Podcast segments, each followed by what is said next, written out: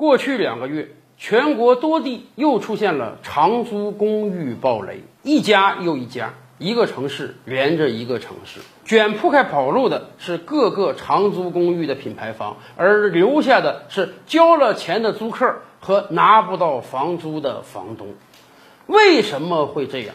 其实，长租公寓的暴雷，这只是一年又一年重复上演的闹剧。早在十几二十年前，长租公寓就已经有它的前身了。那个时候，有很多房屋中介或者个人投资者，于是他们拿出大把资金跟房东收房，再把房子转租给租客。一间公寓每月可以赚到三五百的差价。即便是这样，即便每租一套房屋，他们都能收到差价。然而，这种模式也被证明不可取。各个城市总是在反复上演房屋托管公司跑路的新闻。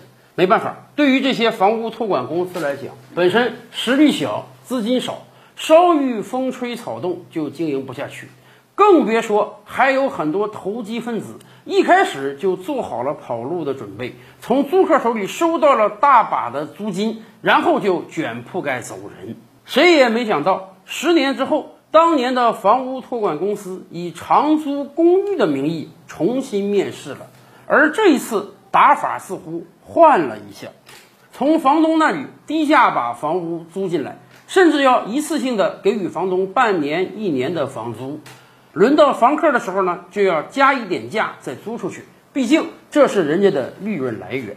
而这一次的长租公寓呢，似乎让人摸不清头脑，他们到底如何赚钱？明明一套房屋市场上的租金三千五百块钱，他们却愿意给房东四千。明明一套房屋三千五就能租得出去，他们却愿意给房客三千。杀头的生意有人做，赔本的买卖没人做。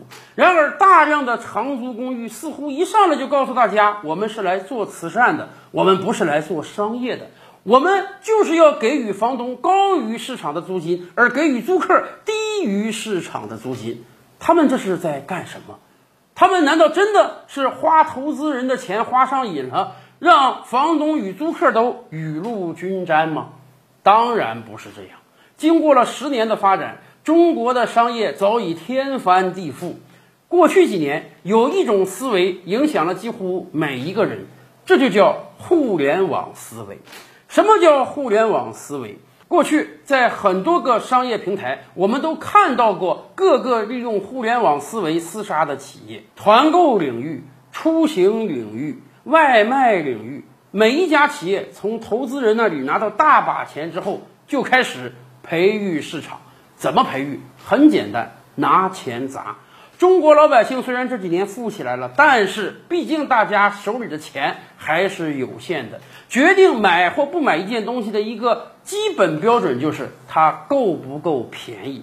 当一件东西足够便宜的时候，中国老百姓是一定会去买的。这几年拼多多干翻了京东，不就是因为它价格够低吗？所以，大量的长租企业有一个基本观念，那就是租金差价没有意义。最重要的是市场份额，从投资者那儿拿到大把的钱之后，他们就以低于市场价的价格向房东收房。对于房东来讲，本来这房子就难租，现在天上来了个活菩萨，三千五的房子给我四千，那我何乐而不为啊？而对于大量的房客来讲，当他们想去租房的时候，突然发现市场上几乎已经没有个人房源在出租了，留下来的就是各种各样的长租平台。好在他们价格不算很高，但是一次性就得付几个月的租金，还得加上一个月的押金，这对于刚毕业的大学生来讲，也多多少少是个负担。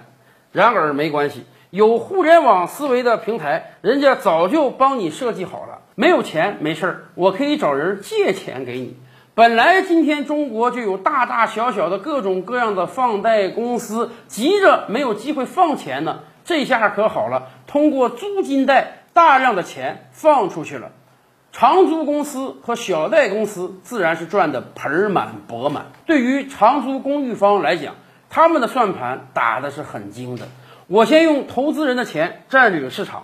高价收，低价出，短时间内整个市场都被我覆盖了，再也没有个人房源出售了。我形成寡头垄断之后，一方面我可以让投资人给我更多的钱，我这个故事讲得更美妙；另一方面，我可以压房东的钱，涨房客的钱。毕竟，当我大而不倒的时候，那么整个市场就是我只手遮天了。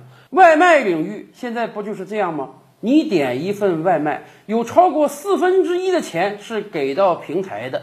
小餐馆叫苦连天，但是有谁敢说我不做外卖了吗？你不做，还会有别人做；你不做，你就没有收入。对于平台来讲，垄断是多么美妙的一件事情啊！然而，不是每一个行业都会迅速的像外卖行业这样形成两大寡头的。互联网思维教育了整整一代人，也催生了无数家的长租公寓企业。仗还没打完。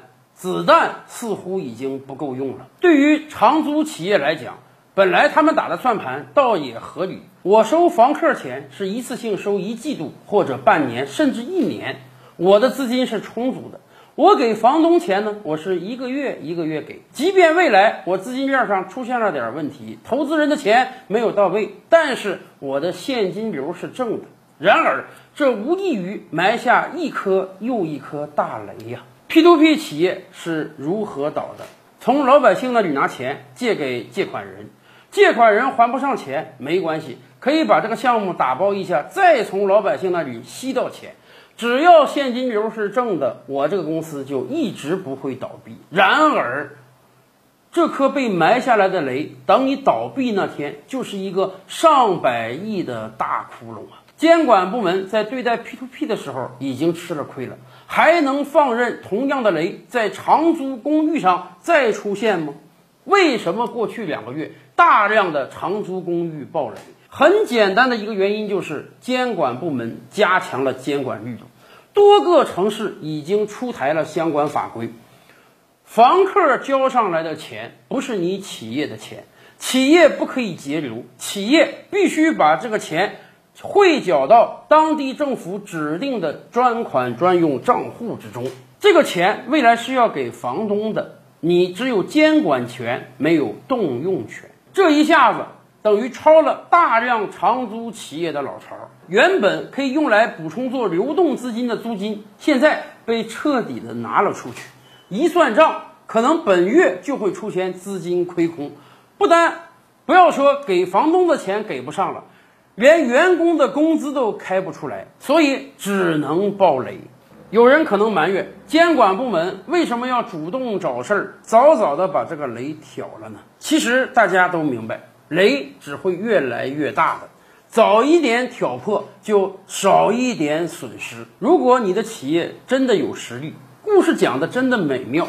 能忽悠来投资者一大笔钱，你自然可以做善事，用你的互联网思维补贴房东和房客，也可能你未来能够形成垄断行业的寡头。然而，如果你希望用房客的钱和房东的钱来弥补你的流动资金，未来有一天资不抵债，你就卷铺盖跑人，这已经不可以了。